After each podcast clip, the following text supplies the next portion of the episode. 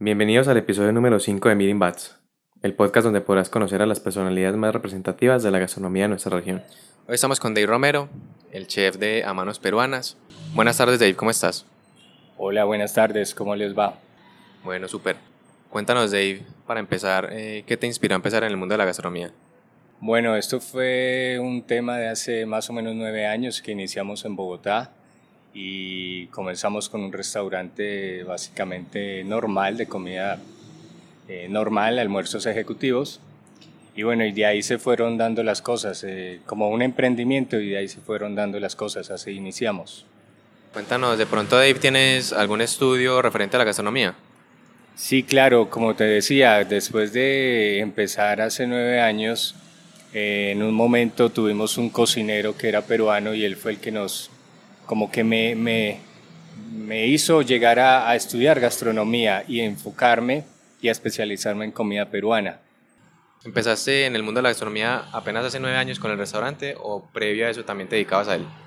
No, previo a eso tuve muchos emprendimientos con mi esposa, eh, teníamos eh, almacenes de ropa, tuvimos eh, una, un local de postres, y bueno, de ahí de los postres fue que surgió la idea de tener un restaurante, ¿no?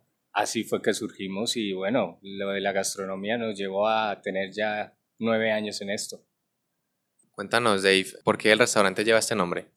A manos peruanas eh, significa que nosotros trabajamos con las manos, hacemos todos los procesos de, de, la cocina peruana. ¿Qué caracteriza nuestra cocina? La comida criolla, la comida popular del Perú y el detalle de hacerlo y, prepararlo con nuestras manos fue lo que surgió ese nombre, a manos peruanas, que nosotros lo hacemos con nuestras manos. ¿A qué se debe que hayan elegido la cocina peruana y no otro tipo de gastronomía? Bueno, como te contaba, cuando iniciamos, eh, este cocinero que teníamos era peruano y él empezó a, a meter sus, sus ideas peruanas dentro de los menús que hacíamos. Eso me llevó a mí como a interesarme mucho tanto que bueno, empecé a estudiar gastronomía. Cuando me fui a Perú a especializar, bueno, me enamoré de la cocina peruana. Cuando volví a Colombia le dije a mi esposa, no más, no más, sacamos todo lo de cocina tradicional, montamos toda la carta peruana y fue un éxito total. En Bogotá nos, nos ha ido muy bien, gracias a Dios, en Medellín también, porque nos identificamos con la gastronomía peruana y aprendimos a, a llevarla hacia adelante. Y cuéntanos también, a lo largo de estos nueve años, ¿cómo ha sido el camino en la industria de la gastronomía? Bueno, los inicios, como todo, eh, no es fácil, ¿no? No es fácil darse uno a conocer, tener un reconocimiento, llevar una marca, eh, respetar siempre la tradición, tanto del nombre como de los platos. Es, es complicado y eso también hay que transmitirlo, hay que transmitirlo a la gente que trabaja con nosotros.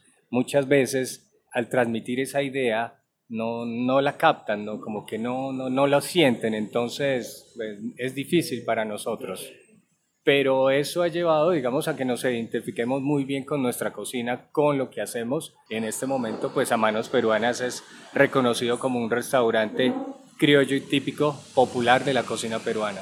Ya que lleva nueve años en el mercado, pues podemos decir que ha tenido una trayectoria que ha permitido la sostenibilidad de, del restaurante. Cuéntanos, ¿qué recomendaciones tienes para las personas que están empezando en esta industria?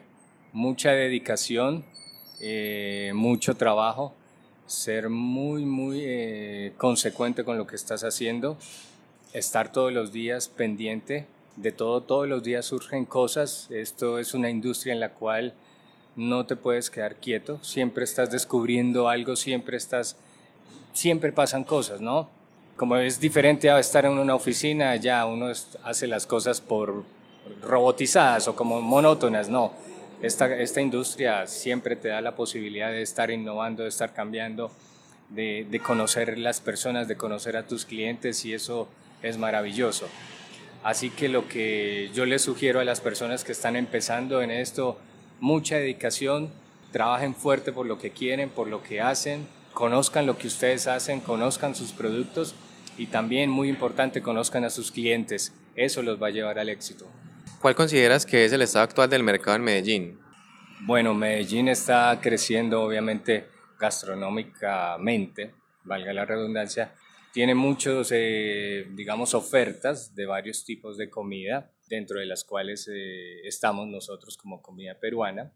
Y pues la idea es llevar a, a Medellín a, a, ser un punto referente dentro de la gastronomía, pues primero nacional y obviamente pues internacional. Y la posibilidad que se está abriendo en Medellín es eso, no ser un, un punto regionalista en sus comidas, sino abrir, darle esa apertura a, a, nuevos platos, a nuevas eh, experiencias gastronómicas para todos los, los, comensales de Medellín.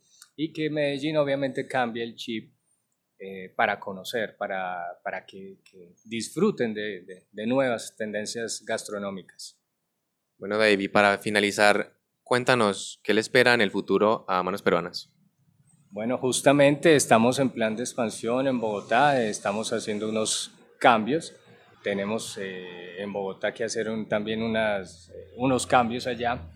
Y eso, pues bueno, nos va, vamos a ver cómo surge Medellín, cómo sigue Medellín.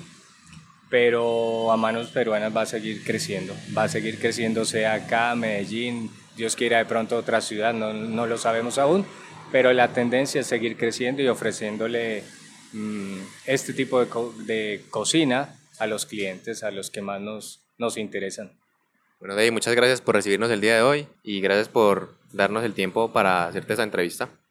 No, ni más faltaba. Gracias a ustedes por estar acá, porque siempre he seguido tu trayectoria y bueno, nos diste este espacio. Fue uno de los primeros vos como Instagramer de, de venir acá a, a, nuestro restaurante y, y nos diste un impulso muy grande. Y bueno, hoy estás de nuevo acá y muchas gracias de verdad por invitarnos. Y eso, muchas gracias por tus palabras. Muchas gracias a ustedes por escucharnos. Nos vemos en el próximo episodio. Hasta la próxima.